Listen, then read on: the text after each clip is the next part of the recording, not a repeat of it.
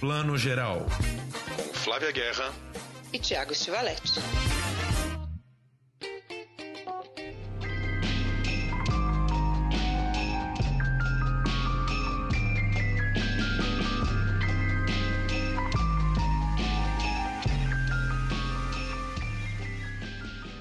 Bom dia, boa tarde, boa noite para você que está escutando Plano Geral, seu podcast de cinema, séries, streaming tudo que a gente vê por aí. Edição 139 começando. Hoje temos Sessão Vitrine, mais um filme da gloriosa Sessão Vitrine que estreia nesta quinta-feira. Dessa vez o filme da Sessão Vitrine é pernambucano, é Rio Doce de Felipe Fernandes, um filme estrelado por um rapper de Pernambuco chamado Ocado do Canal, uma história de família que fala muito aí das nossas interações raciais, né? O Ocado é um rapaz negro que descobre que tem um pai branco com família branca. A gente vai conversar com o Felipe bastante aí na segunda metade do podcast. Hoje a gente vai falar de Festival de Cannes, que anunciou na última quinta-feira sua seleção quase completa, porque o Thierry Fremont sempre fala que tem uns filminhos a mais aí para aparecer. Vamos falar também de Rio to See, esse grande evento do mercado audiovisual que está rolando no Rio de Janeiro, né? Todas as plataformas de streaming, produtoras, distribuidoras, todos os agentes do mercado audiovisual se reunindo para apresentar as suas novidades para o ano e discutir vários temas. E muito mais coisa. Mas antes, eu chamo a minha amiga de sempre aqui, Flávia Guerra. Bom dia, boa tarde, boa noite. Bom dia, boa tarde, boa noite. Tiago, a gente não sabe mais que ano é hoje, porque a gente está em abril ainda e olha o tanto de coisa. Começou o ano, né? Depois da Páscoa, já estava animado, mas agora é muita coisa, né? E aí com a seleção de Cannes, Rio to See, séries vindo, filmes estreando. Olha, Vamos respirar fundo aí, porque tem muita coisa. Mas antes, Flavinha, antes da gente falar de cinema, vamos falar de TV, porque o mundo parou para ver o terceiro episódio de Succession. Aliás, já aviso aqui, teremos spoilers nos próximos 5, 7 minutos. Quem não tiver ainda atualizado com Succession, dá uma olhadinha aí na minutagem que a gente coloca no Spotify, nas plataformas. Pula essa parte, porque não tem como falar do episódio 3 sem dar uns spoilers, a começar do velho que empacotou finalmente, não é isso? Finalmente, Roy Logan foi meu Deus, mas ele foi de um jeito, quer dizer, tinha que ser assim, mas não, a gente.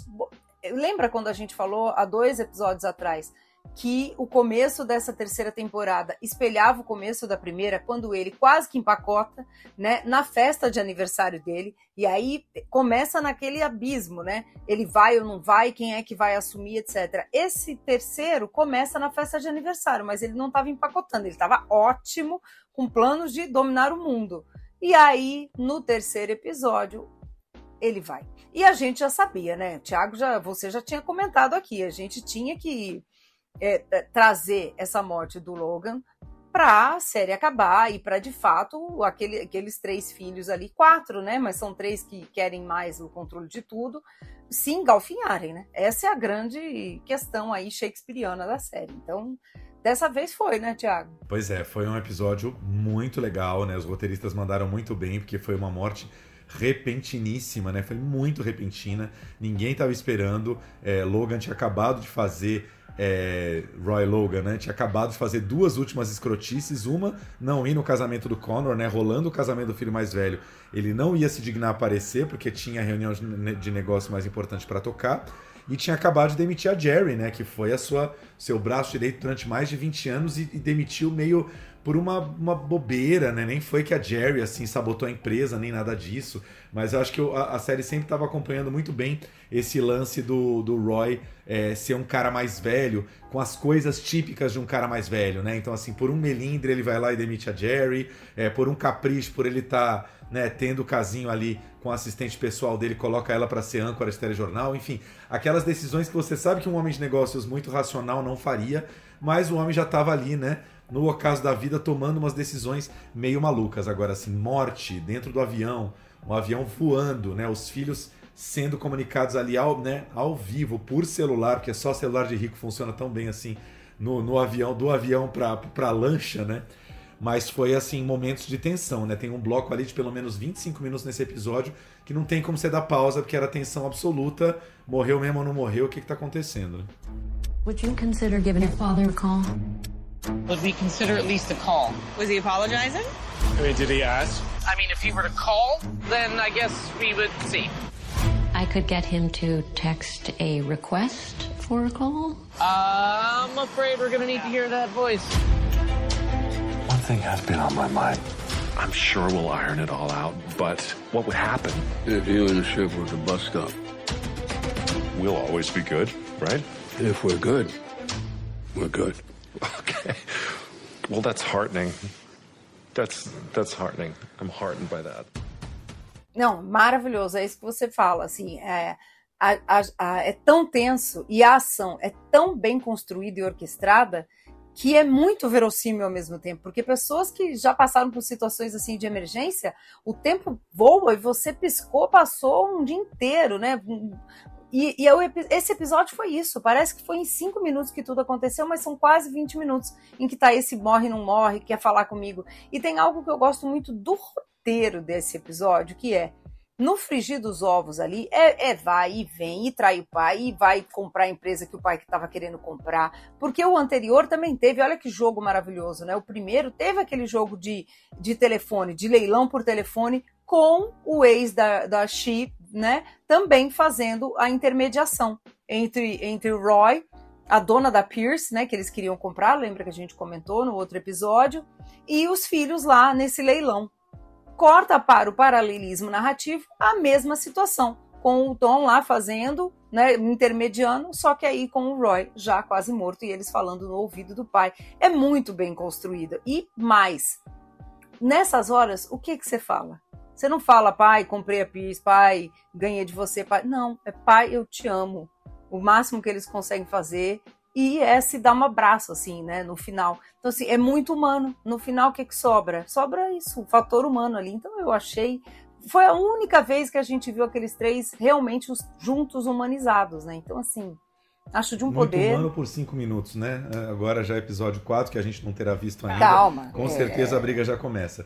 Uma pergunta rápida pra você, Ping Pong. Dos três filhos, quem você aposta que vai sair melhor na, no controle desse império aí? Olha, se for, seria o mais velho aí, né? Porque assim, seria o Connor. É, mas esse seria um final Game of Thrones demais. Quem, quem conhece o Game of Thrones, quem viu, sabe do que eu tô falando. O final do Game of Thrones é o mais improvável que você acha que vai ser, que foi. Você fala, nossa, nunca pensei, nunca ia ganhar o bolão do Game of Thrones. Eu acho que seria o Connor nesse sentido, um final meio Game of Thrones. Mas se fosse para eu escolher por gosto, eu colocava a She, a Shoban, porque eu curto o personagem dela. Eu acho que ela tem hesitações ali, mas é a, é a quem mais eu curto. O filho do meio ali, o Culkin, né? Não dá. E o mais velho, pra mim, não dá também. Também não dá. Eu aposto na Shiv também. É, acho que a Shiv é uma, uma, uma mulher muito inteligente, tem suas inseguranças ali, mas é, eu achava cruel a maneira como o pai tratava ela em algumas decisões, do tipo, é, ele algumas vezes desautorizou ela, claramente por ela ser mulher. Ela, é, acho que tem algum episódio da segunda ou terceira temporada que ele deixa muito claro que jamais vai confiar nela o tanto que ele confia no Roman e no, e no Ken, pelo fato dela ser mulher, e isso foi uma, uma, uma- bomba que ela sempre guardou dentro dela, assim, uma coisa que era muito complicada. Então, assim, acho que falando aqui um pouco em, em, em glossário de Freud, matar o pai para ela vai ser bem saudável nesse momento, e eu acho que no fim ela, ela tem uma, uma lucidez e uma astúcia ali que os outros dois não têm. O Ken é um bobão, o Ken é um cara absolutamente inseguro que gastou a vida inteira é, com briguinha de foice com o pai. E o Roman também achou outro babaca, assim, um texto ótimo, bem escrito, né? Ele tem aquele senso de humor dele bizarro tal, mas é um outro pequeno rato ali, né? Então aposto muito na Chive. Agora, se a Chive subir de verdade, eu quero ver como fica essa pós-relação dela com o Tom, né? Estão separados, mas acho que ela pode se dedicar a humilhar cruelmente o Tom que ficou do lado do pai até o final, né? É, o que seria até compreensível, né? Nesse jogo aí de xadrez que eles jogam. Ou então não vai ser ninguém, vão vender mesmo, vai dividir, né? Aquelas coisas que você vê que vai cair na mão de outra pessoa. Né, também acontece isso. Eu vou falar uma bobagem, eu vou falar um negócio, não tem, não tem comparação, mas essa semana a Forno de Minas foi vendida para uma empresa canadense, né? E aí ninguém dos fundadores originais, filhos tal, ficaram na Forno de Minas. O nosso pão de queijo, Forno de Minas aqui, isso não é mexer, gente. Isso era só um comentário que eu fiquei pensando aí, ó. Essa coisa é Game of Thrones. Game of Thrones é. E, e, e Succession aí, ó. Vendeu a empresa, ninguém do forno original de Minas ficou na Forno de Minas. Então vocês aguardem agora, a Globoplay está preparando a temporada Succession Brasil Forno de Minas. Olha que beleza. A, a sucessão do pão de queijo. Quero ver essa série agora. Que é o que realmente conta, que é o que é importante, o nosso pão de queijo de todo dia. Exatamente. Tudo que eles fazem lá na, na Waystar Royal, que é cruzeiro, é, grupo de mídia americano, nada disso nos Parque de diversão, nada disso nos né? compete. A gente come é pão de queijo, também acho. Defenda o produto nacional até no Succession, gostei. Succession, então, que tem mais é, seis episódios, na verdade, né? Estamos saindo aqui na segunda-feira, o episódio 4 já foi ao ar. Tem mais seis episódios de briga aí pelo poder pra gente ver o que vai acontecer. We wanted to do something together. This is not about getting back at Dad. But if it hurts him, it doesn't bother me. I mean, it's a tightrope walk on a straight razor. 500 foot reputational drop. Why is that making you smile? That shouldn't make you smile. Who likes tightrope walking a straight razor? You cannot win. Your dad will wash you away. This is a chessboard, Are you tanking the deal? and every move is crucial. Like Israel, Palestine, Greg, but harder and much more important.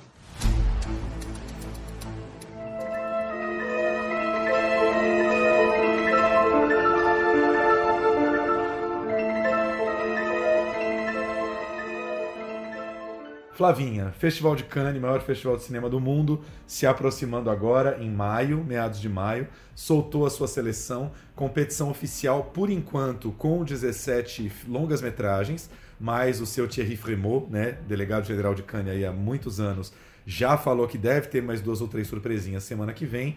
Temos aí só por alto Wes Anderson, Hirokazu Koreeda do Japão, vou citar só os maiores aqui. Nani Moretti dell'Italia, Nuri Bilge Ceylan, que é um diretor da Turquia que a gente ama, Marco Bellocchio, Todd Haynes também, super cineasta americano, Ken Loach, Vin Wenders e o nosso Karim Ainus, diretor brasileiro, mas com filme falado em inglês, não é isso? É isso. Isso só para falar dos nomões, né? E da seleção ofici- oficial, quero dizer, né? A principal competitiva. Fora Vin Wenders aí e outra, o Takeshi Kitano, né? Nas especiais, Kleber Mendonça Filho, né? Também na sessão especial. Então, eu acho que tá bom, né? E um recorde, Thiago.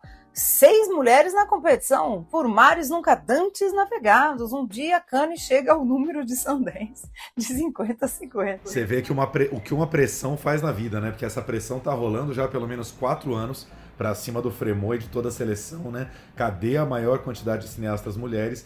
Cannes, a gente sabe que dos três festivais é aquele mais do clube dos autores, né? Então, assim, quando um autor entra no clube de Cannes, como está acontecendo agora, felizmente, com os nossos queridos Karim Ainus e Kleber Mendonça Filho, parabéns para os dois por estarem uma vez na seleção.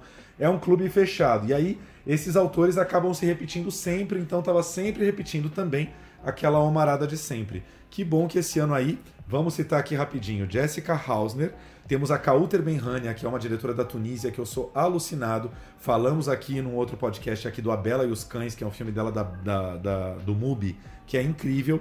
Justine Trier da França, Catherine Breillat da França, uma diretora já mais dos seus 60 anos, ultra feminista, uma diretora muito interessante que não e que não costuma aparecer muito, né? Alice Horvacher, né, da Itália, que é diretora do Lázaro Felice, filme que foi super premiado, voltando com seu novo filme La Chimera, e a Ramata Tulaisi, que não vou lembrar agora a nacionalidade dela, você lembra? Não lembro também, boa pergunta. Vamos checar. Mas é a única primeiro filme na competição, que isso é a glória absoluta, né? O diretor faz seu primeiro longa-metragem e já já cai na competição de Cannes. É um é um fato raríssimo e ela já emplacou aí seu primeiro filme em competição. Isso é maravilhoso, né? Eu acho que é, a- conseguir fazer isso, porque assim, gente, tem uma. é, ela é senegalesa, a Ramada. Tem um. Tem um balé que você tem que seguir, né? Um caminho olímpico aí de Cannes, que é como o Karim fez, né? Ganhou a Certain Regard, e aí, porque ele já era veterano quando ganhou, né? Tá desde Madame Satã frequentando Cannes, e agora sim, com também é uma produção internacional, claro, tá lá na competição, né? Kleber Mendonça Filho é, conseguiu entrar já com o Bacurau, mas porque tinha todo um pacote, Sônia Braga, Bacurau não, Aquários, né? E depois também levou Bacurau. Mas a tendência é essa, né? Tem diretor que começou com curta, né? E depois vai, depois é Sertã, depois consegue a competição finalmente. Então, eu acho maravilhoso isso da Ramata, que ela já primeiro tá lá. Acho merecido, a África merece. E como você bem lembrou aqui, o, o nosso querido Karim ganhou o Sertan Regar com A Vida Invisível, depois ainda apresentou, apresentou O Marinheiro das Nuvens é, fora de competição, ali um documentário muito sobre a vida dele, que eu não das lembro montanhas, agora. né? Das montanhas. Nossa, Maria das Nuvens, adoro. É, é isso, gente. É o marinheiro, o marinheiro na, na no, no, mar. Aí eu já joguei para o céu, mas na verdade é na terra, é isso. O marinheiro das montanhas. É. É isso, Caminho das Nuvens com Marinheiro das Mães. Fofoca de mãe, a gente não acerta mais Livre nada. associação, é o cinema do inconsciente, entendeu? Mostra cinema inconsciente aqui comigo, Tiago. Desculpe, carinho, Marinheiro das Montanhas, que eu não lembro, você lembra, Flavinha, foi ano passado ou retrasado, 2022 ou 21? Eu acho que foi o ano retrasado, porque eu não estava lá. A gente falou com ele online, foi. Foi durante a pandemia. E o Firebrand é um filme que conta a história aí da última esposa do Henrique VIII, a Catherine Parr, foi a sexta e última esposa do rei Henrique VIII, uma mulher aí, pelo que a gente sabe, que foi muito empoderada, né? Uma mulher à frente de seu tempo ali que disputava um pouco o poder dentro da corte do Henrique VIII. E o elenco, a gente tinha até falado, né, Flavinha, essa semana batendo papo, a gente falou da Michelle Williams. Eu acho que a Michelle estava associada a esse projeto no começo, por algum problema de agenda saiu, entrou Alicia Vikander. Então o elenco é Alicia Vikander como a Catherine Parr e o nosso querido Jude Law como o Henrique VIII. Essa é, essa é a grande dupla hollywoodiana aí que Karim dirigiu em Firebrand, que é alguma coisa como marca de fogo, né? Mas a gente não sabe como vai ser a tradução ainda em português. Mas eu descobri qual que é a agenda dela. Eu fui atrás da fofoca, né?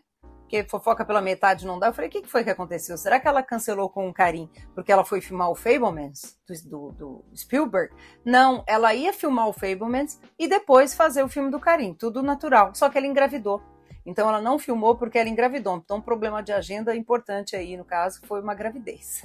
No caso, o, tra o trabalho da maternidade, que também é um super trabalho, certíssimo. Opa, infinito.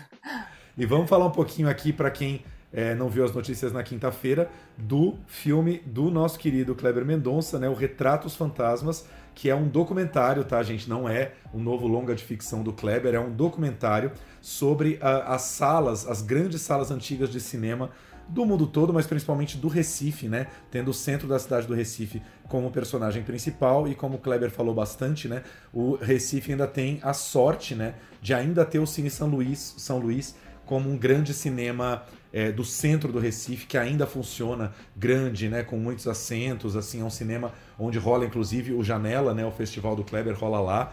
E é uma, uma glória, né? Porque acho que, putz, nem São Paulo hoje tem mais um cinema desse, né? Não, a gente tem né, no centro de São Paulo, Marabá, que ainda funciona, mas não tem essa importância, né? Assim, não é uma artéria tão importante mais do circuito de cinema, né? Hoje a gente, cinema de rua, a gente está com Belas Artes, né? O Espaço Itaú, na Augusta, Cinesesc. Eu, eu lembrei do Marabá, que ainda existe, mas foi dividido, né? Hoje tem, sei lá, acho que quatro mini salas é. ali, não é uma sala grande, né? Não, não. E o, e o, São Luís é lindo, né? A gente conhece de frequentar festivais no Recife e ele é lindo, histórico, aquela arquitetura maravilhosa. E a gente sai e tem uma sensação, gente, quem, quem nunca passou por isso, vá um dia a uma sala de rua para ter aquela sensação de você acabar de sair do filme, ainda estar tá naquela atmosfera e pisar na calçada e voltar para o mundo. E essa é uma sensação muito interessante que o cinema de rua dá pra gente, né? E esse cinema está no coração do Recife.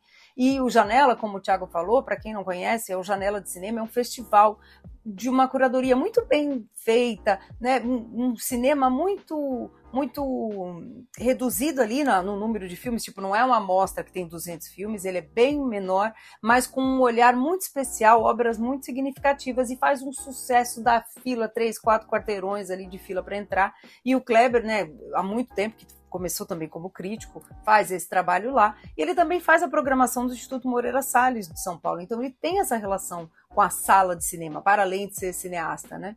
Então, uma coisa até precede a outra. E o, eu assisti a coletiva hoje do, do anúncio dos filmes, o Thierry Fremont, ele ressaltou assim que a maneira, abre aspas, como o Kleber conta a história de sua cidade por meio da história dos cinemas de sua cidade. Tem tudo a ver esse filme tá lá, né, Tiago? Fora de competição, mais numa sessão, porque é um momento em que Cannes está resistindo, tentando segurar o cinema de sala, nessa briga streaming, Netflix não entra em Cannes porque não quer passar um filme né, na, nas salas e esperar um tempão pela janela até chegar no streaming que a França exige. Então, assim, esse filme é simbólico, acho que foi o filme certo, na hora certa para Cannes. Com certeza. Aliás, falando em, em luta com streaming, né, que a gente sabe que Kanye tem um pouco essa briga, eu adorei, eu não vi a coletiva de imprensa, mas eu vi a entrevista do Thierry na Variety depois, ele falando que ele ainda está tentando convencer senhor Martin Scorsese a competir, a entrar em competição, porque ele falou dessa trajetória toda do filme, né? O filme do Scorsese, que se chama Killers of the Flower Moon, estreia em outubro, é um filme da Apple, né? Produção da Apple, que hoje acho que é o streaming mais poderoso nos Estados Unidos, o que mais tem grana aí, né? A Flávia Testemunha aí tá cobrindo série toda semana, da, toda semana eles lançam uma série nova. Não lançam no Brasil, né, dona Apple? Tá precisando de uma série aqui no Brasil, mas tá cobrindo aí toda semana Estados Unidos. Vai lançar? Eu acho que tem mais é que lançar, acho que você tem toda a razão. Tem que ter produção nacional brasileira. Tem produção França já, tem produções latinas.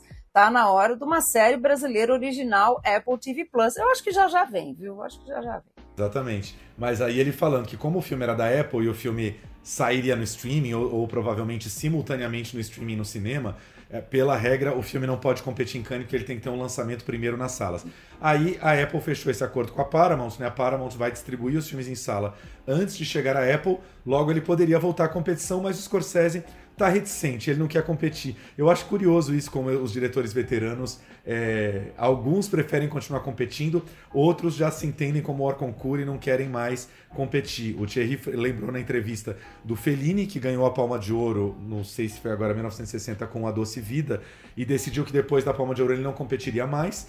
O Scorsese está dizendo a mesma coisa, que ele já tem uma palma de ouro por Taxi Driver em 76, então não quer mais competir. E por outro lado, eu lembro, por exemplo, do Clint Eastwood, que quando competiu em Cannes, teve em Cannes com a troca com alguns filmes, falou inclusive na coletiva, não, eu faço questão de competir, se eu estou vivo, se eu estou fazendo filme, eu quero competir em pé de igualdade. Então é engraçado como cada diretor pensa de um jeito. Né? É, Ken Loach tá aí, né? Seu 86 anos, tá aí competindo, tá aí com filme novo. É sempre aquele filme humanitário, né? Um filme muito humano, né? Com os problemas da, da, do proletariado britânico, é capaz de levar sua terceira pão. Pois é, eu, eu andei investigando, que você sabe que eu sou fanzaça do Ken Loach, né? Para mim, o plus a mais desse festival tem o Ken Loach, eu tô lá, gente.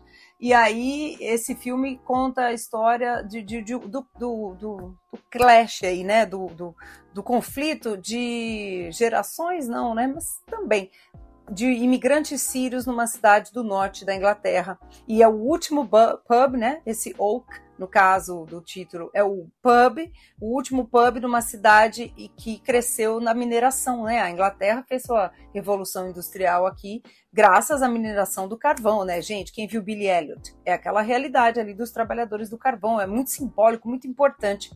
E aí a cidade perdeu essa função porque a mineração de carvão né, praticamente acabou na Inglaterra, tem que ressignificar, e a cidade recebe imigrantes sírios e tem um clash cultural. Então, assim, Ken Loach fala de história, ao mesmo tempo fala da Inglaterra e fala do mundo, porque os sírios infelizmente tiveram que migrar para o mundo todo, inclusive o Brasil. Né? A gente pode ficar, assim, ficaria duas horas. Três horas hoje? Vamos fazer uma, o, o, é um filme do Lavo Dias, um curta do Lavo Dias, um podcast hoje de três horas. Cane divulga 22 filmes, se a gente quer falar de todos, não dá tempo. Queria só citar dois aqui, Todd Haynes, que é um diretor que a gente ama aí, do mais recente Carol, né, de 2015, mas também de Longe do Paraíso, de tantos filmes que tá com um filmão novo aí chamado May December, que tem Julianne Moore e Natalie Portman no elenco.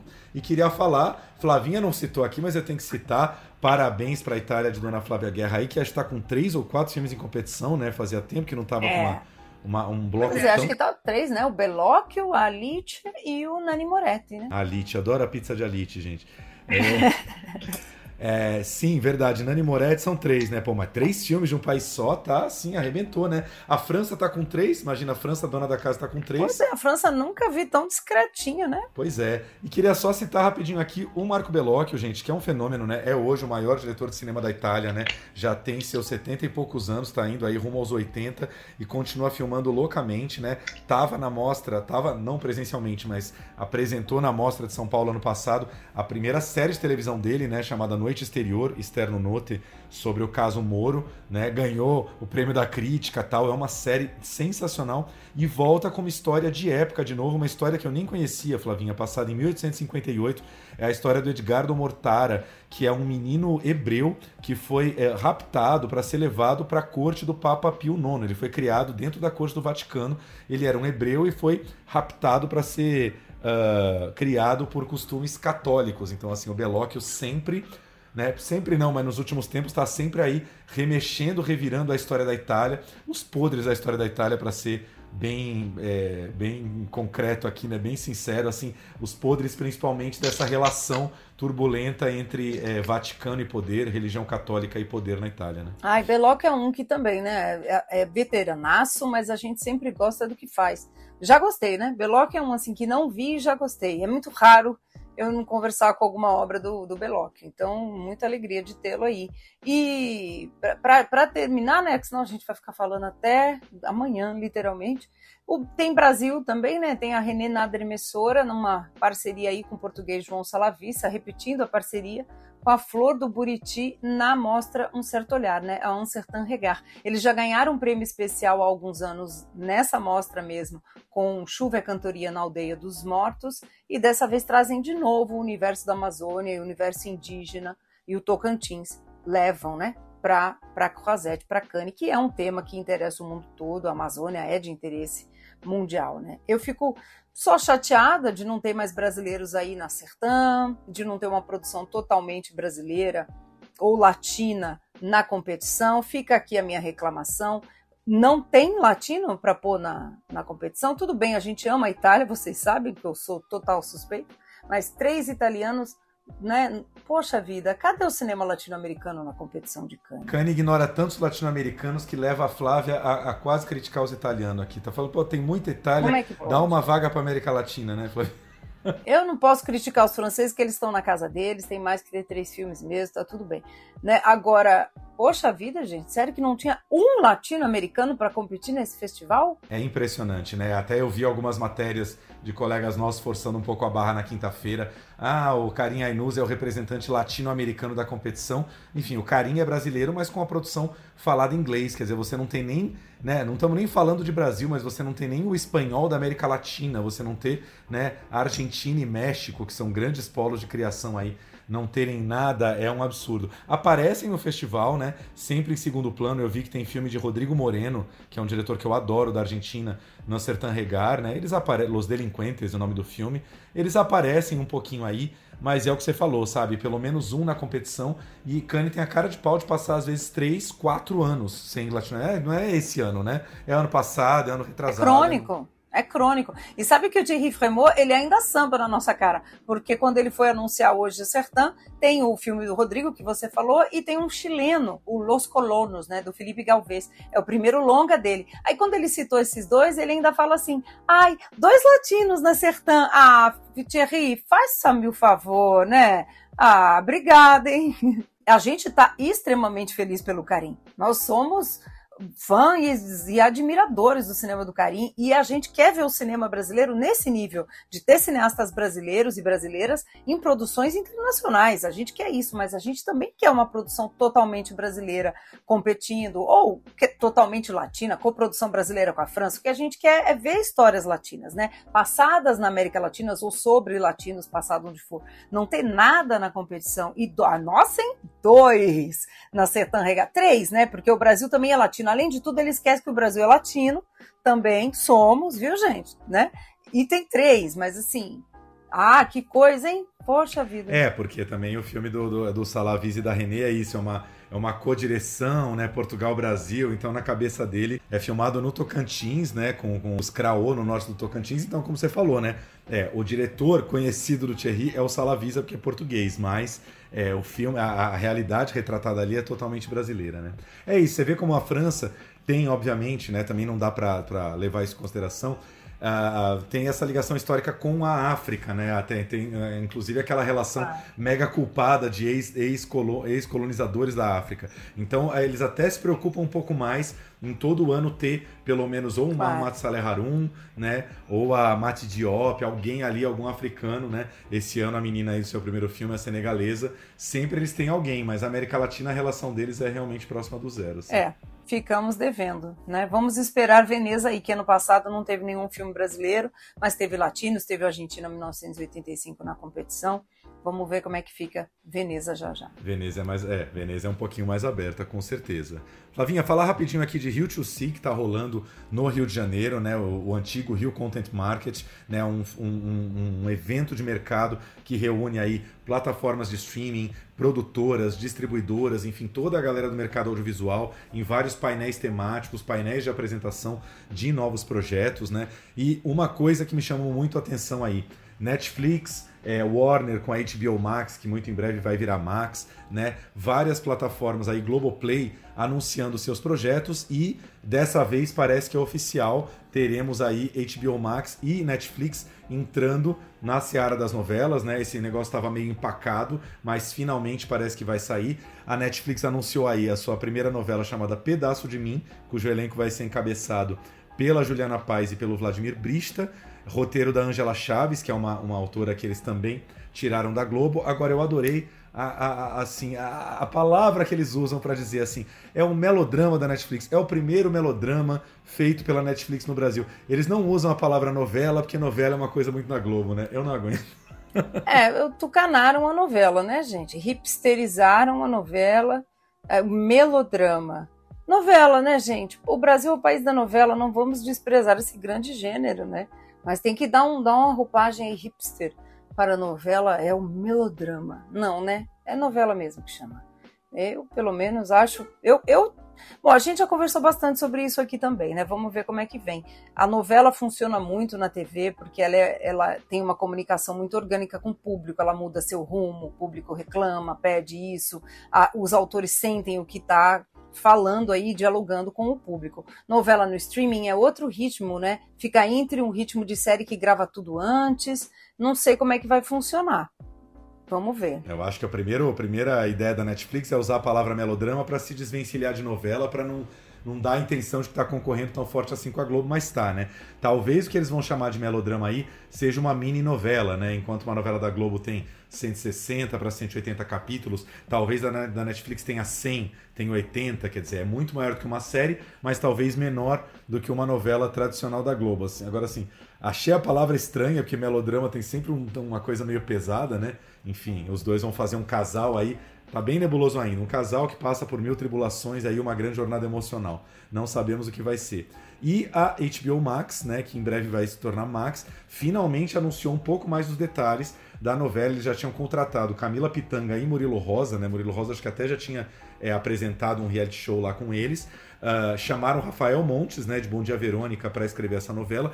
Tudo ali naquela gestão do Silvio de Abreu. O Silvio de Abreu já saiu da, da HBO Max, não tá mais lá mas finalmente eles anunciaram que a novela vai se chamar Beleza Fatal, e só sabemos por enquanto que é então texto de Rafael Montes e Camila Pitanga e Murilo Rosa no elenco. Já tinham dito lá atrás que a Camila ia fazer a vilã, mas é, não temos muito mais informações sobre isso.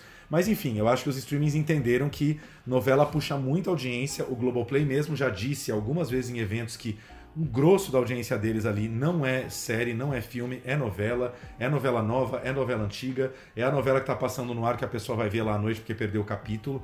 Então não tinha mais como esses streamings estrangeiros ignorarem, né? Tá faltando agora só a Amazon e a Apple aí apresentarem sua novela brasileira. Quero só ver isso, gente. Os, os, os coreanos resolveram muito bem com isso, chamando de dorama, né? É o drama coreano, dorama, que eu acho genial, gosto muito, tem para todos os gostos, né?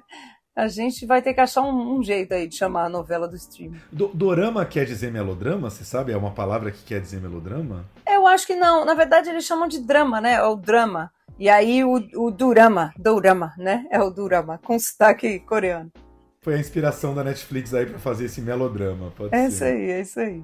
Mas, Thiago, a gente falou, falou, falou, e nada disso dá para ver ainda, né? Vamos falar do que dá para assistir? Tem filme com o Paul Mescal, essa delícia cremosa do cinema internacional, com todo respeito. É um espetáculo esse moço. Conta aí mais pra gente, você que assistiu o novo filme dele. Pois é, Paul Mescal, que no Oscar chamaram ele de Paul Mescal, Mescal, mas eu acho que a Não. gente tem que continuar chamando de Mescal, porque né, tem aquele gosto de bebida alcoólica selvagem, assim, né? Dá, dá, um, dá um tom pro moço, assim. Vocês estão vendo que a seriedade da gente vai por água abaixo quando a gente fala do Paul Mescal. Não dá, gente. A gente parou aqui, a gente não tem senso crítico nenhum. É que Paul Mescal também rima com Pedro Pascal, né? Que tá bombando. Então Pedro Pascal. Também que a gente não tem maturidade para lidar com a beleza. Né? Paul Mescal, para quem ainda não ligou o nome à pessoa, é o rapaz do After Sun, aí, filme super aclamado ano passado. Acabou de levar também o prêmio da crítica do SESC. Last of Us, né? The Last of Us, maravilhoso. Mandalorian. Tá em todas aí. Não, tô falando do Paul Mescal. Ah, eu tô falando pelo Pascal. Vocês estão vendo? Não tem, não tem mata. Já misturei tudo, já virou um bololô de homem bonito e talentoso. É isso, gente. Vamos falar. Procurem um podcast de gente mais jovem, entendeu? Gente que tem um HD fresco, porque esse aqui já realmente já, já deu as contas já. Paul Mescal de After Sun, filme que está na MUBI e pelo qual o moço foi indicado ao Oscar. É o novo filme dele que estreou na última quinta-feira, se chama Criaturas do Senhor. É mais um filme irlandês passado ali na costa irlandesa. É meio que o mesmo cenário ali dos Benches de Inisherin, né? Tem mais ou menos o mesmo, o mesmo cenário ali. E o Paul Mescal faz aí esse moço que volta para o vilarejo dele depois de um tempo longe. Uh, a gente logo entende que o rapaz tem um certo caráter duvidoso, falou para a família inteira que foi passar uns anos na Austrália, morando na Austrália. Toda vez que perguntam para ele da Austrália, ele desconversa, enfim. O rapaz ali não parece ter muito caráter. E ele é filho de Emily Watson, uma atriz que todo mundo adora aqui, né? Atriz de Ondas do Destino de Lars von Trier, de Gosford Park, sei lá, de milhões de papéis aqui, né? Que tá ótima, linda, atuante também, maravilhosa, fazendo a mãe dele. E esse, e esse é um vilarejo, Flavinha, em que eles criam ostras, né? Tem toda uma comunidade de pesqueira de ostras, de ostras e uma fábrica, que é uma fábrica ali de, de produção, né? Como é que fala? De, enfim, de encaixotar as ostras ali para vender. A Emily, a personagem da Emily, que é mãe do Paul Mescal, trabalha nessa fábrica. Ele volta e aí ele meio que né, é, vai reencontrar as pessoas antigas ali da, da vivência dele. E tem uma ex-namorada que sempre teve uma quedinha por ele e tal. Essa menina acabou de separar de um namorado meio tóxico, ela tá meio traumatizada com uma relação. E o Paul volta assim, meio chega chegando, assim, querendo ir para cima dela, do tipo, a gente tem que voltar a namorar, não sei o que, não sei o que. Um dia, a, a mãe, Emily Watson, está no bar, ela vê essa cena do Paul chegando, assim, meio, meio forte para cima da, da, da menina, é, ela rejeita ele e tal, eles vão conversar lá fora e somem. No dia seguinte, a menina aparece transtornada e resolve fazer uma denúncia contra o Paul Mescal. Vou parar por aqui, que aí já é bastante spoiler, mas enfim, já deu para entender que ele faz aí o típico macho tóxico sem caráter e obviamente, né, eu não vou lembrar o nome delas agora, mas são duas diretoras mulheres que dirigem esse filme, tem todo um ponto de vista feminino. E aí, assim, tem também toda aquela machaiada defendendo e aprovando o comportamento dele contra a menina. A, a Emily Watson tem uma, uma, uma, decisão muito difícil aí, porque ela é chamada a julgamento e ela tem que dizer a verdade. Se ela disser toda a verdade, ela compromete o filho. Se ela não disser, ela estará defendendo o filho e a partir daí vai ser todo o dilema moral da personagem da Emily Watson. Paro por aqui, essa é mais ou menos a primeira metade do filme, e a segunda metade acho que tem uma resolução bem legal, bem pesada, bem violenta, assim. Mas, enfim, não é apenas um filme de, de história, não é apenas um filme de, de, de, empoderamento feminino, é um filme absolutamente bem dirigido pelas duas. É Anne Rose Homer e é Sayla, deve ser Sayla, né? Saela que escreve. É, é. Anna Rose Homer e Sayla Davis, exatamente. É, tem esse roteiraço, mas também tem direção ali, tem cenas fortemente dirigidas ali de alto impacto.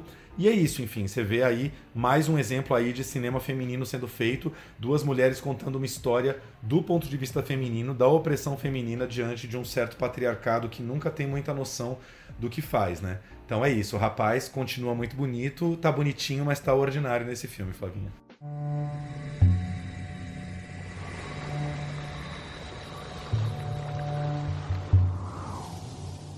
The wind the past few weeks. Keeping me awake every night. The thunder of paths getting in. I Suppose every house around here has the same ghosts. I wonder how they'd tell them all apart if they came back.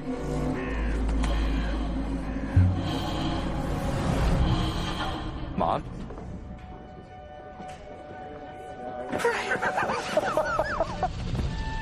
Muito interessante, né? A gente trazer a, a, Anna Rose é fotógrafa também, então acho que é uma parceria boa das duas, né? De fotógrafa, da diretora de fotografia com a diretora e elas trabalhando juntas. Eu acho ótima, porque a gente já falou isso também muitas vezes aqui. Traz novas perspectivas, novas histórias e essa é bem contemporânea também. Então fica aí essa dica ótima com esse ator que a gente, brincadeiras à parte, ele é muito talentoso. Paul Mescal eu acho que vai fazer muitos projetos agora então em Hollywood depois dessa indicação, depois de After Sun né? Com certeza a gente vai ver ele grandes papéis e o Oscar ainda vem para ele, viu? Gente, brincadeiras à parte, mas agora falando sério, o rapaz é gato demais, viu? Isso é sério, a gente tá falando muito sério. Vamos ao que interessa. É isso, então fica a nossa dica no cinema As Criaturas do Senhor, que já está em cartaz desde a última quinta-feira, dia 13. You don't want to hear her side? You lasted all of about how long? Usual family traits. Boys being boys. Was there anyone else out? Do you remember? Couldn't tell you. Everyone's got their eyes closed. Who do you think I am at all, Mom? Do you not feel anything about what's happened now? Is there no feeling in you? You have this impossible image of me.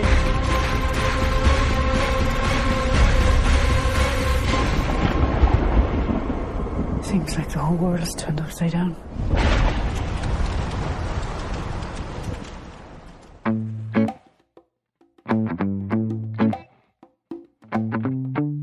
E agora é hora da gente conversar com o diretor Felipe Fernandes, aqui no nosso especial, nossa entrevista dessa edição, que faz parte da Sessão Vitrine, um projeto que a gente ama, e a gente vai falar sobre um filme também que a gente amou, Rio Doce, grande vencedor do festival Olhar de Cinema, Festival Internacional de Curitiba de 2021. É um festival que eu amo, adoro, sou muito fã, faço questão de ir todos os anos que eu posso.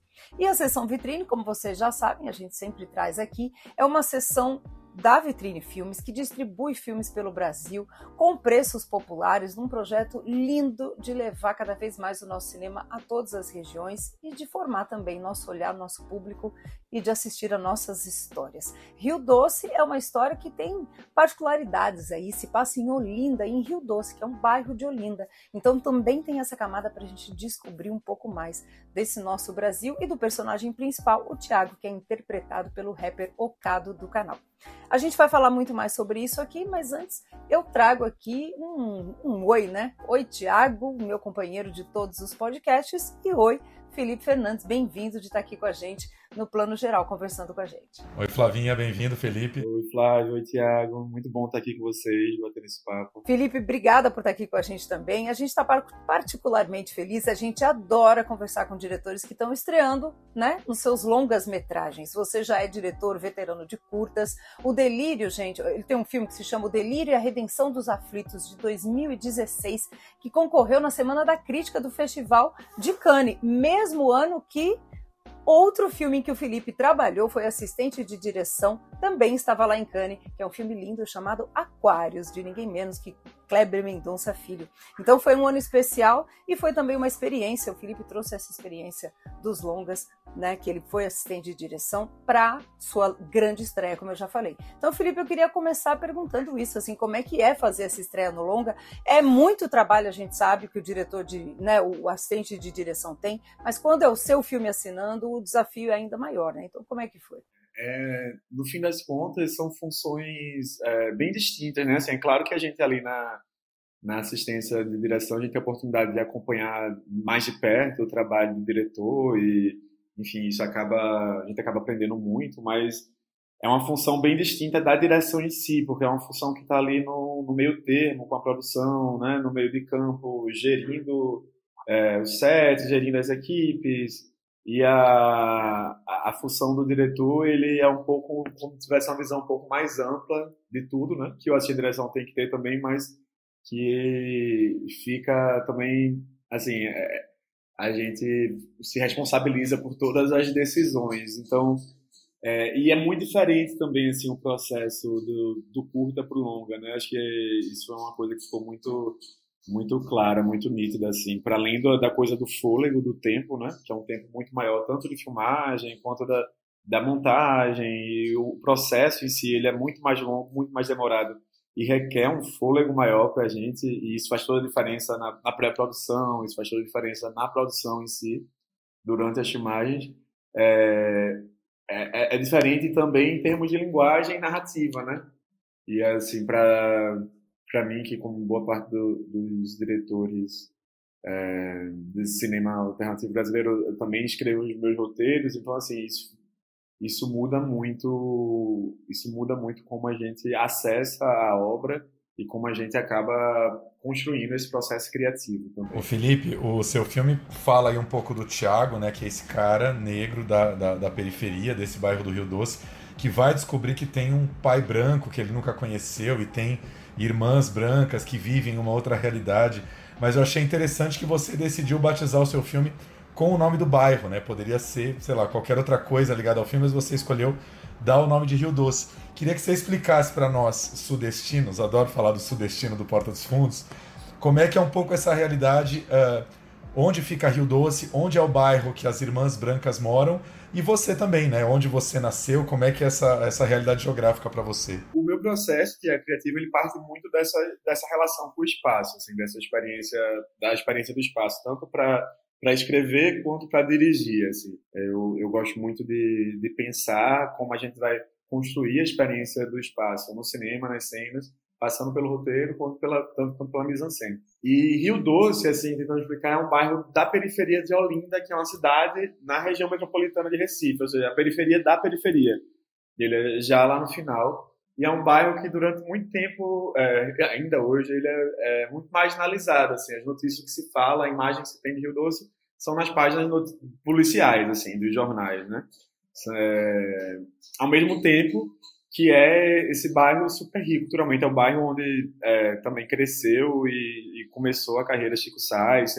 É, é, um bairro que é isso, a gente tem uma cultura, tem uma cultura de, sei lá, durante muito tempo uma cultura de quadrilha junina, Aí depois passa, enfim, é uma, uma efervescência cultural muito grande, assim. E é o bairro onde eu cresci também. É, eu passei a minha infância, adolescência toda ali nessa periferia de Olinda, entre Rio Doce e Jardim Atlântico, que são dois bairros vizinhos, e onde minha família toda é, mora, minha família materna principalmente, assim, tios, tias, primos, então é, e aí, quando eu só fui entender o que era Rio Doce quando eu entrei na faculdade, porque assim, eu estudava, estudei Olinda, a escola, a vida toda, e aí fiz faculdade na UFPE, que é em Recife, e aí quando eu vou para a UFPE, que eu começo a entender o que é Rio Doce, o que é Olinda, o que é periferia, a partir do, do contraponto do que é Recife, assim, que até então não vivia Recife. É, minhas coisas, elas se encerravam, elas aconteciam ali mesmo, na, por Olinda. E aí, hoje em dia, eu moro no Espinheiro, que é mais no centro de Recife, um bairro que é um bairro mais próximo do que as irmãs vivem, assim. Então, eu, eu particularmente, eu tô meio nesse entre caminho, entre mundos também, como Tiago lá. É, eu tô com, tenho um pé lá em Rio Doce, em Jardim Atlântico, e um pé no, no centro do Recife, assim, na Zona Norte. É, a, a, especificamente no a casa, a locação que a gente usou no filme, a gente tentava ambientar é, uma coisa um pouco neutra, assim, que pudesse ser tanto a zona norte do Recife quanto a zona sul, mas que fosse principalmente, assim, desse esse, recorte de classe mais do que geográfico, sabe? Assim, é um bairro mais central, é, mais, tá mais incluído dentro da malha urbana, é, enfim, tem todas as facilidades que um bairro periférico não, não consegue ter, assim, desde do asfalto, dos serviços, até o tipo de, de moradia disponível.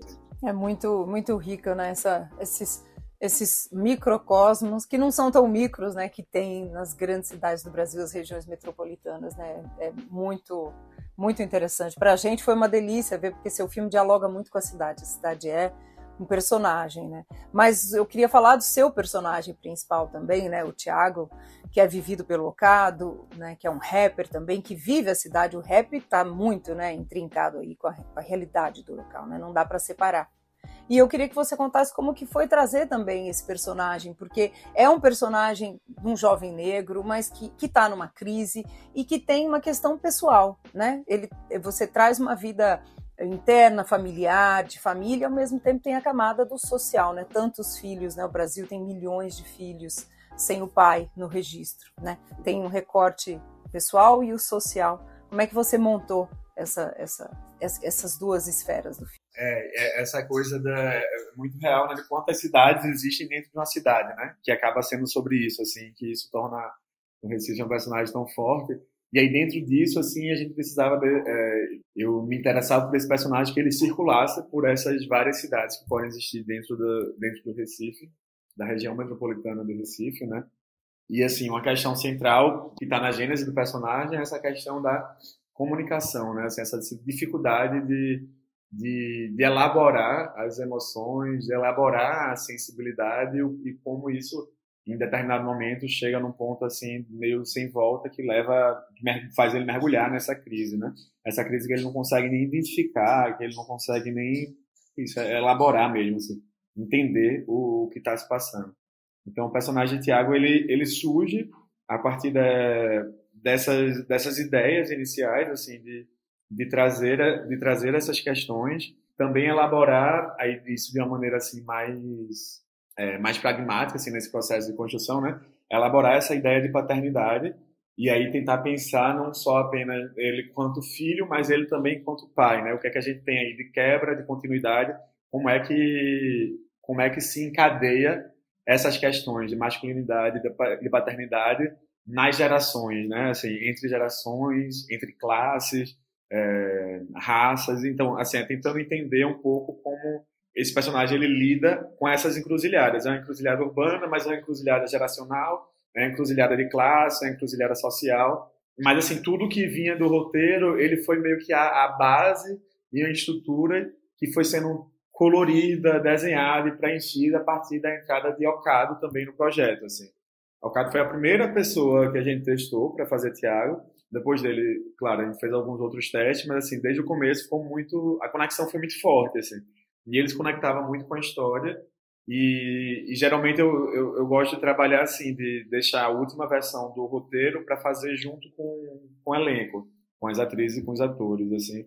É, tanto no processo de, de diálogo, para eles, pra, é, a, as palavras serem de fato assim, naturalmente da, da boca deles, eles me ajudarem a pensar como essas pessoas falam, a partir de como eles falam também mas não só isso, mas assim também de busca de que o projeto faça sentido para aquelas pessoas também que estão ali dando a cara, dando corpo, dando as suas emoções assim para jogo, né? Então é, a gente conversou muito nesse processo com o cara. É isso, a história dele em alguns pontos bem significativos se cruza com a história de Tiago também. E aí a partir disso a gente foi foi dando as nuances e os contornos mais finos assim do personagem, que era muito importante justamente para que a gente conseguisse é, transcender um pouco a questão social. A questão social ela tá lá, né? É isso. Quantos Tiagos existem por aí? Quantos filhos de mães solos e pais desconhecidos existem no Brasil, né? Mas ao mesmo tempo, para que a gente para que a gente conseguisse acompanhar a história e entrar na trama, é, Tiago ele precisava ter essa ter essa humanidade dele muito latente, né? Assim, ele é um personagem que ele tá um pouco a flor da pele o tempo todo. Ao mesmo tempo, aí isso era o desafio que a gente tem colocado, como é que a gente consegue construir isso e comunicar isso para o público com um personagem que não se comunica, que a questão dele é justamente de comunicação. Então, assim, foi um, foi um dos grandes desafios, assim, da gente. É tigre, é tigre, é tigre, é é hora, é hora, é hora, é hora, é hora. Ah. Eu sei que você sabe que você mora aqui no meu coração. Essa coisa de eu te ver pequenininho, agora ver você aí velho desse jeito. E apesar de eu ser todo torto assim, eu ajudei a criar, né, Lúcio? Ajudei.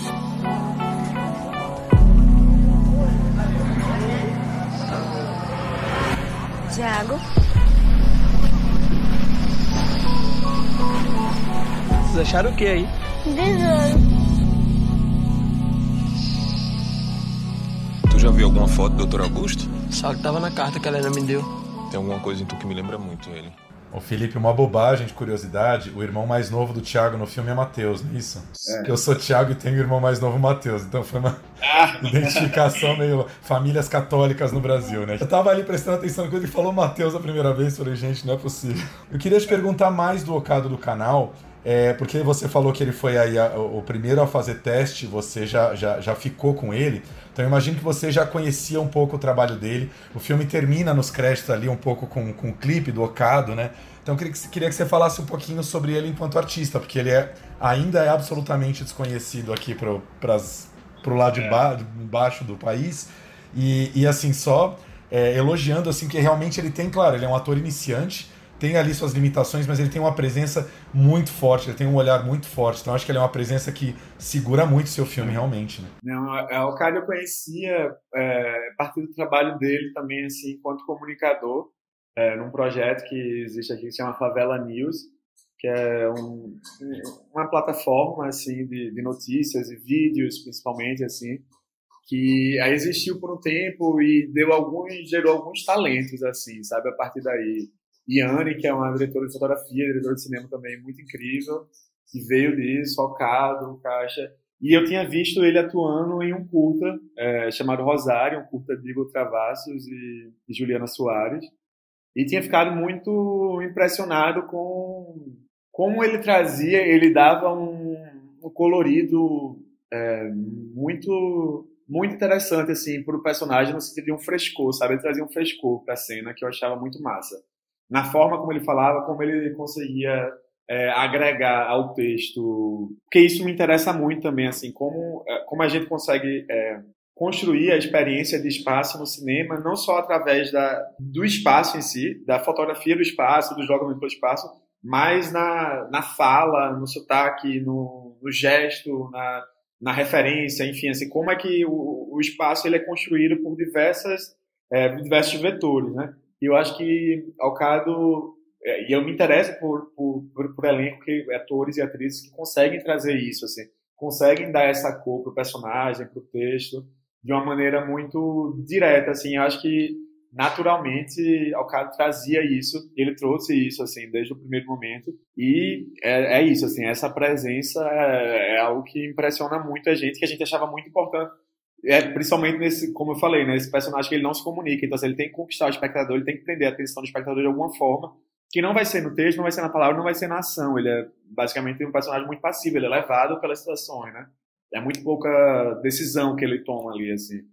Então, a, a presença, de, a presença desse, desse ator é uma coisa que a gente tinha sempre em mente, assim, na hora de pensar quem, quem seria Tiago. E aí, Ocado, desde esse primeiro momento, ele trouxe isso. E aí, ele é esse artista, assim, que ele faz ele é impressionante, ele, é, é, ele faz milhares de coisas ao mesmo tempo. Ele tem uma carreira como b-boy, assim, de campeonatos internacionais que ele ganhou, assim, há não sei quantos anos atrás.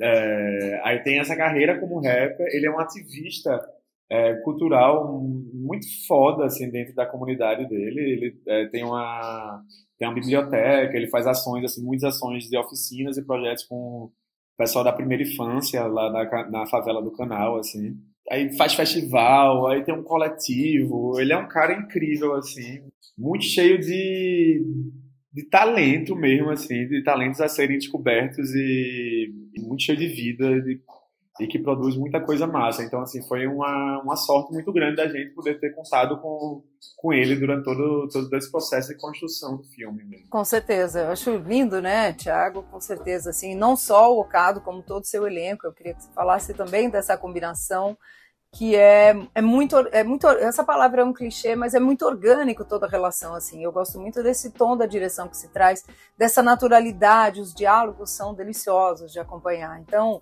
tem atores que você já colaborava nos, no curta, né, nos, nos seus outros filmes, né, a Cíntia Lima, o Cláudio, a Cláudia Santos e o Carlos Francisco, né, que está em Marte 1 também, acabou de ser premiado no Festival Sesc Melhores e tanta, tanta gente mais, assim. Então, como é que você montou também esse seu elenco? É, na, na, hora de montar assim, esse elenco, uma coisa que eu queria era tentar trabalhar e, e unir essa, essas duas essas duas linhas, né, de, de, de, de encenação, assim, atores mais experientes e profissionais e grandes encenadores e grandes atores e também pessoas de Rio Doce ou das periferias aqui de, de Recife e Olinda.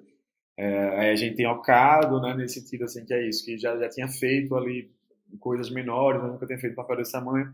A gente tem a Dona Aurinha, que é aquela vizinha que ele encontra, que é minha tia, que é moradora lá de Rio Doce, a quarta etapa, tipo, a gente filmou na, na casa do lado da dela. É, aí a, a Cláudia Santos, que faz a, a mãe de Tiago, ela também é de Rio Doce, é, é moradora de Rio Doce há muitos anos.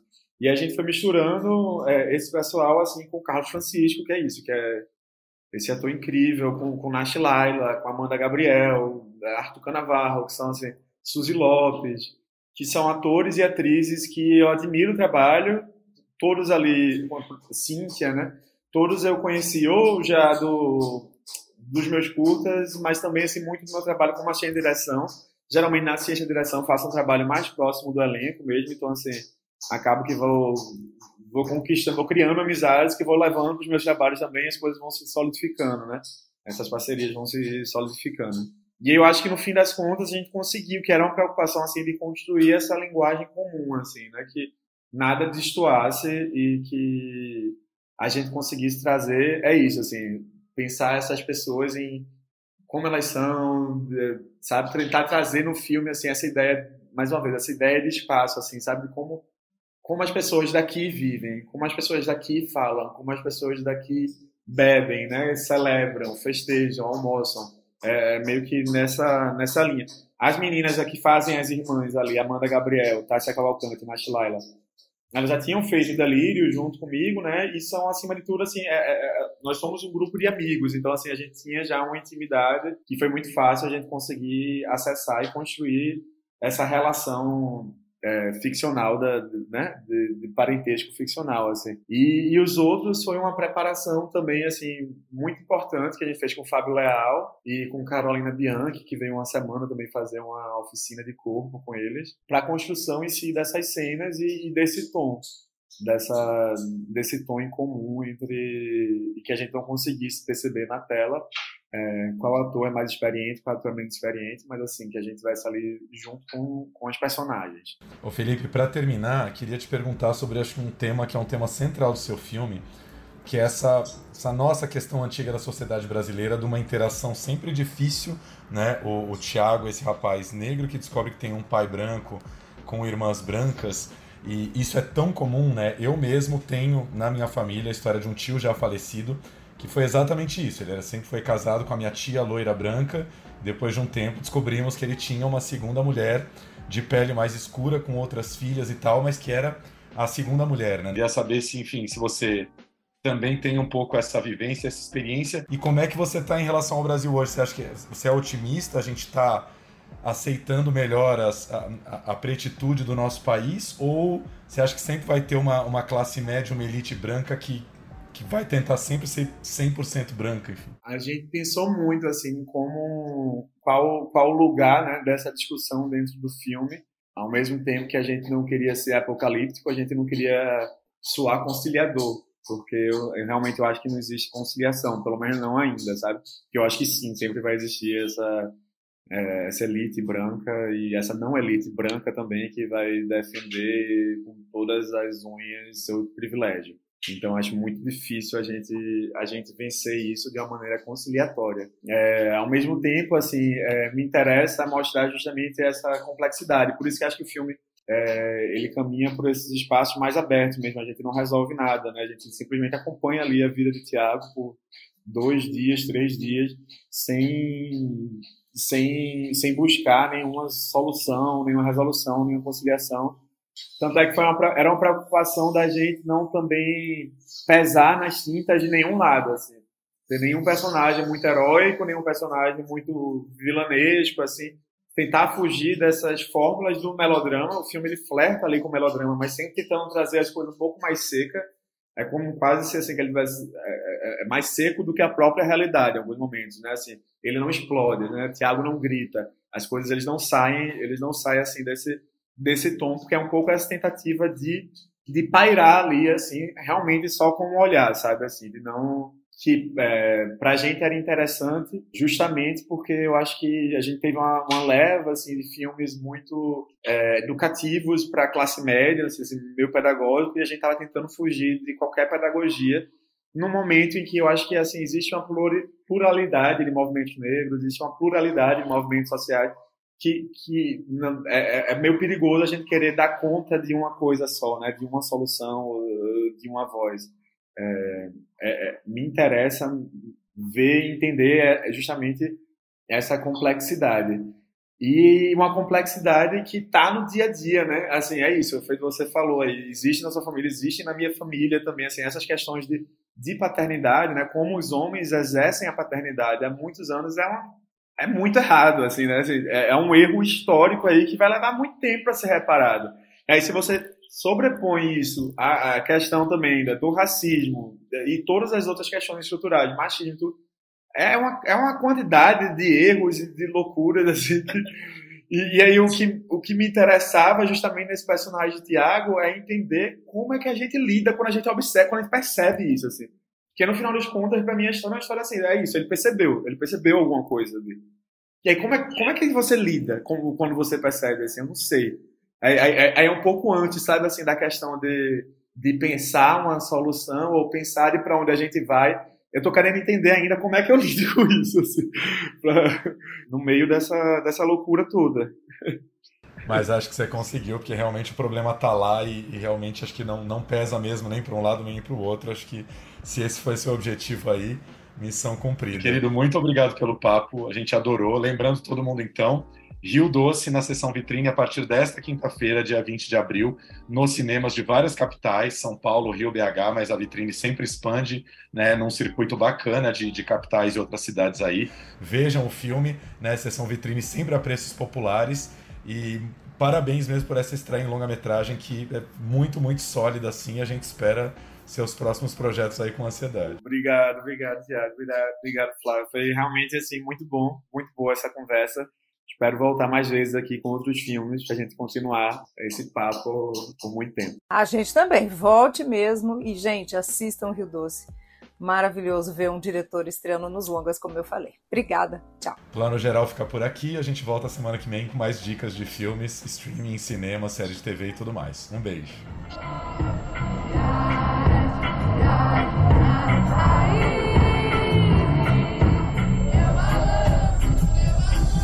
um negócio com a senhora.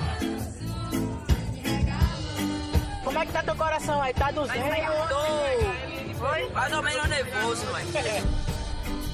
Aconteceu alguma coisa? Ele pode até ser filho de papai, mas da família ele não é, né, Pedro? Eu achei que essa era mais teu estilo. Sou boa de olho mesmo.